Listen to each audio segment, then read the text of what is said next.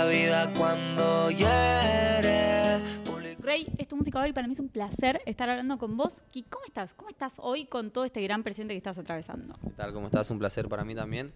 La verdad que estoy muy feliz, muy activo y, y todos los días con, con más ganas de, de estar mejor que ayer. Así que re contento, ¿viste? Preparándome. Eh, bueno, como verás, ahora el 16 de noviembre me presento por primera vez en el Teatro Ópera. Eh, es mi primer show tan grande, mi primer show tan profesional y estoy preparándome un montón para eso y, y- y preparando un- una performance súper distinta y, y- superior a lo que yo venía haciendo, así que re contento. ¿Cómo es esa preparación? Meteme un poco en el back en cómo empezó a pensarse ese- este show y cómo te estás preparando. La verdad que va mutando por un montón de, de lugares distintos, de repente no sabemos, eh, no sé, hablamos de hacerlo más cumbiero, de hacerlo menos cumbiero, de hacer un híbrido entre lo cumbiero y, y el, y el trap, de hacer algo menos, a veces de agregarle más. Y bueno, es como todo, como todo proyecto que va mutando hasta que se llegó al, al resultado final y es re lindo. La verdad que todos los días trabajamos, todos los días pensamos, proponemos.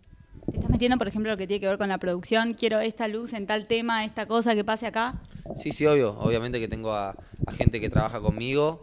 Eh, lo tengo a Roque, que es mi project manager, que también él, él está como a cargo de mi proyecto en todo sentido, de cuidarlo estéticamente. Entonces nos sentamos a hablar y yo por ahí le digo, che, a mí me gustaría que, que la, que la escenografía en vez de ser cuadrada, que sea curva o que sea triangular, o que las luces en vez de ser verdes acá sean rojas y que en este momento de la canción las luces se apaguen, como que es- y él me dice, sí, está bueno, pero ¿qué pensás si esto? Y es como que está re bueno hacerlo en equipo, ¿viste? Yo propongo, yo escucho, yo acepto también propuestas de ellos, eh, digo que me parece, digo si algo no me gusta, pero es re lindo, ¿viste? Como que sí, estoy re metido en el proyecto y estoy al tanto de lo que va sucediendo a medida que lo vamos haciendo. Clave, ¿no? La gente que te acompaña en este proyecto, todas esas personas que, que mencionabas recién. Clave, clave porque siento que una cabeza funciona, pero tres es mejor que uno, ¿entendés? Y, y está bueno también confiar en alguien que tiene criterio y saber en quién confiar. Yo esto lo hablo con tres personas o con dos, ¿entendés? Lo hablo con Roque o con Leo. Después no lo hablo con todo mi equipo, ¿entendés? Algunas personas les cuento lo que voy a hacer, unos me dicen sí, está bueno, no, pero yo la verdad que en el momento de la creación de lo que queremos que suceda ese día eh, es algo muy delicado y muy íntimo, ¿viste? Que, hasta ni mi familia se entera por ahí de repente cómo estoy creando el, el- el show, porque también quiero a ellos sorprenderlos, ¿viste?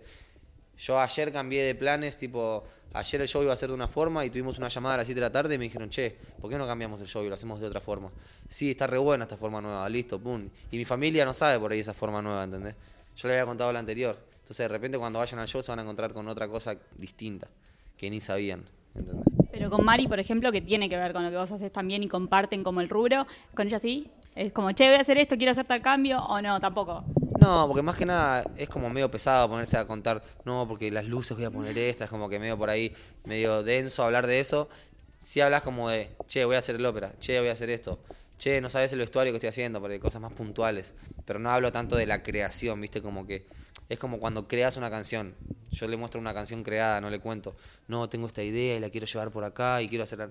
Es como que más, básicamente eh, nos contamos como lo, más eh, super, lo más, eh, digamos, lo que está a la vista, ¿entendés? Lo que está a la vista, lo que la canción que está creada, la idea que ya está terminada, pero el proceso creativo es como un mundo muy personal del artista, ¿viste?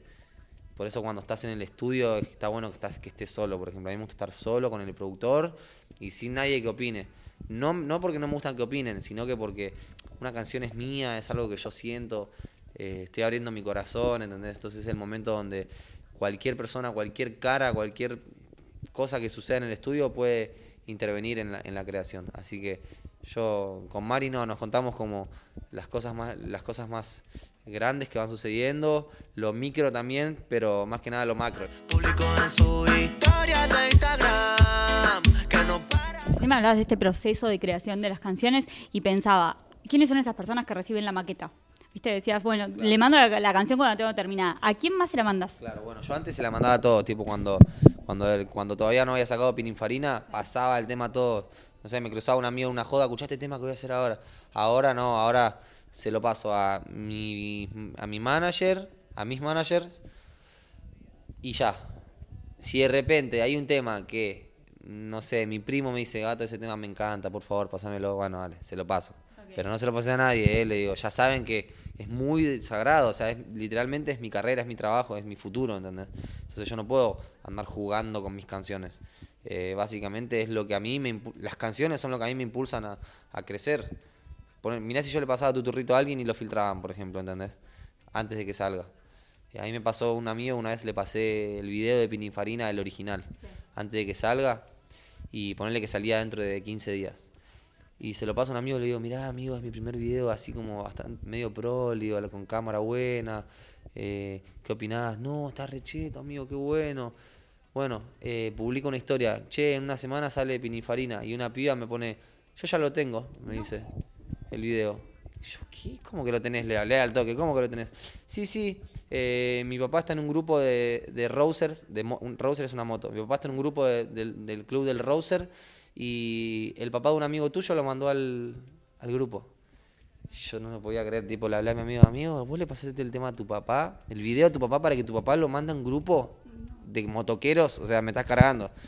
Y, no, y ese día no, es una anécdota que quedó para la risa, que no pasó nada malo, pero desde ese día entendí la gravedad de lo que puede suceder. Porque él no lo hizo con maldad. Él lo pasó porque en ese video había aparecido su moto. Entonces dijo, che, ¿vieron la moto con la que yo me junto con ustedes? Bueno, apareció en el video, mirá. Y lo pasó pensando que no pasaba nada. Entonces yo como que, bueno, madurás y entendés que ahora ya no es más una cancioncita, un videito. Ahora es tu carrera, es, es lo que a mí me, es mi futuro, ¿entendés? De hecho, esa canción no fue una canción más. Fue, tipo una canción. Claro, fue la canción, ¿entendés? Entonces, no sabes cuál es la canción. Entonces, de repente, no tenés que pasar nada. No tenés que pasar nada, tenés que ser muy cuidadoso. Eh, a veces la gente no tiene malas intenciones, pero sin querer puede cometer un error, ¿entendés? Y una vez que se cometió, ya está.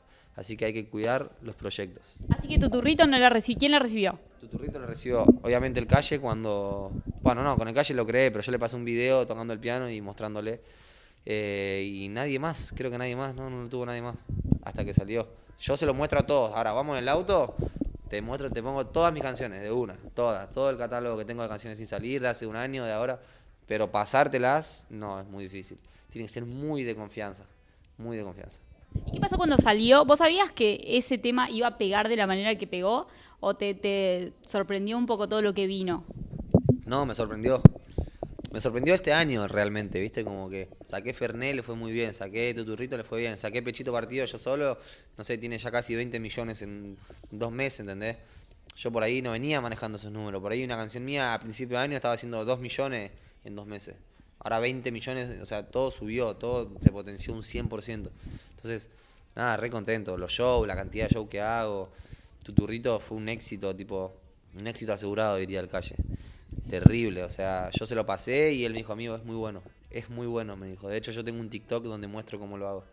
Y, y nada, esa canción me abrió un montón de puertas. De repente, eh, una cosa lleva a la otra, ¿viste? Como que gracias a ese tema la gente ahora quiere que yo haga cumbia y ahora hago un tema de cumbia y funciona y por eso también suena en el boliche y el del boliche me contrata y, y gracias a eso eh, dicen, bueno, Rey está tocando en todos lados, vamos a llamarlo para tocar con Bad y como que todo tiene que ver con todo, así que re contento, estamos re, re laburando. Pero cuando se terminó esa canción, ¿vos sabías que iba a ser un palazo? Digo, o, o, o no. O de- Yo a todos los temas los hago con la misma esperanza. Yo quiero que sea una buena canción, que a mí me guste y que cuando la saque la gente sienta lo que yo quise plasmar en ese, en ese beat, en esa pista. Y una vez que sale, el mundo decide qué es lo que sucede. Y la verdad que lo que sucedió fue un éxito. Y, y que siga pasando, ojalá que siga pasando. Y va a seguir, vamos a laburar por eso.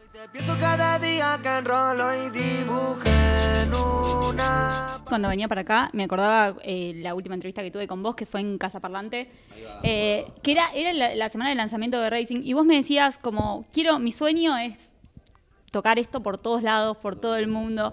Eh, todo, algo de todo lo que vino pasando en todo este año, desde ese momento, se proyectaba más allá del sueño concreto que tenías. Y yo lo vision, yo lo, lo quería, pero la verdad que no podía ver, no lo, no lo veía tan, tan cercano, ¿entendés? Yo también soy, soy ambicioso de una forma sana, ¿viste? No quiero, no digo, quiero el año que viene estar pegado, quiero estar. No, o sea, yo voy a laburar, quiero que me vaya muy bien, quiero hacer buena música, quiero crecer, pero no voy a desesperarme, ¿entendés? Y yo cuando saqué Racing solo estaba pensando en el disco y no sabía cuál era la canción que iba a sacar después del disco, imagínate, ¿entendés? Entonces fue como, yo laburo más como día a día, bueno, está pasando esto hoy, listo, vamos por acá.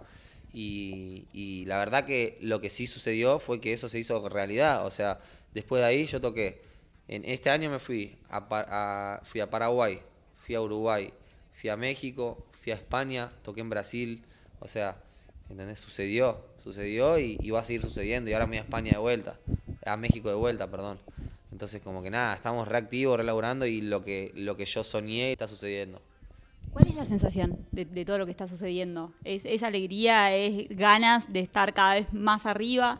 Y es ganas, full ganas. O sea, todos los días me levanto diciendo que estoy bendecido, ¿viste? Que, que, que hago lo que amo. Me vuelvo a mi casa después de grabar un tema en un estudio, termino a las 2 de la mañana y vuelvo por autopista y digo, qué, qué loco que a las 2 de la, a la 1 de la mañana estoy por autopista red tranqui, volviendo de grabar una canción, escuchándola, contando algo que a mí me pasó, no sé, tomándome un café, ¿entendés? O sea, es muy, muy lindo, es muy lindo para mí todo esa, ese proceso.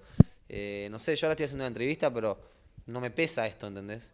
No, no, no, hay, no hay malos tratos, no hay malas caras. Eh, por ahí antes de, hacer un show estoy riéndome con mis amigos, con mi equipo, viajo, eh, conozco gente. La verdad que es re lindo. Yo me siento bendecido, me siento bendecido de poder hacer lo que amo, ¿entendés? Y que encima de eso que amo sea mi trabajo. Que en, aparte, porque yo primero lo que hago es hacer lo que amo. Y de ahí para de ahí hay un montón de cosas. Es lo que, lo que a mí me hace poder estar bien eh, no sé, tener mi hogar, ¿entendés? Eh, tener mi, mi, vehículo, poder conocer lugares, eh, ayudar a mi familia, entonces son un montón, es una bendición, la verdad que es una bendición y yo lo disfruto y lo agradezco todos los días. La música la verdad que es lo, más lindo que a mí me pasó en la vida y lo que, lo que a mí me hace todos los días levantarme motivado y si no tengo que dormir no duermo y si tengo que dormir una hora duermo una hora, pero yo a la música no le fallo nunca recién me decías, antes de un show me estoy riendo con, con, mis amigos, con mi gente. ¿Qué está pasando una vez que estás ahí arriba? ¿Qué pasó, por ejemplo, el otro día en Vélez, cuando miles y miles y miles de personas están cantando tus temas? Y es re lindo, estás, estás ahí conectado, estás conectado. Yo al lado lo tengo a Danilo, que me estaba haciendo coros, que Danilo fue una de las primeras personas que confió en mí, que de hecho cuando nos entrevistaste él estaba al lado mío, me acuerdo.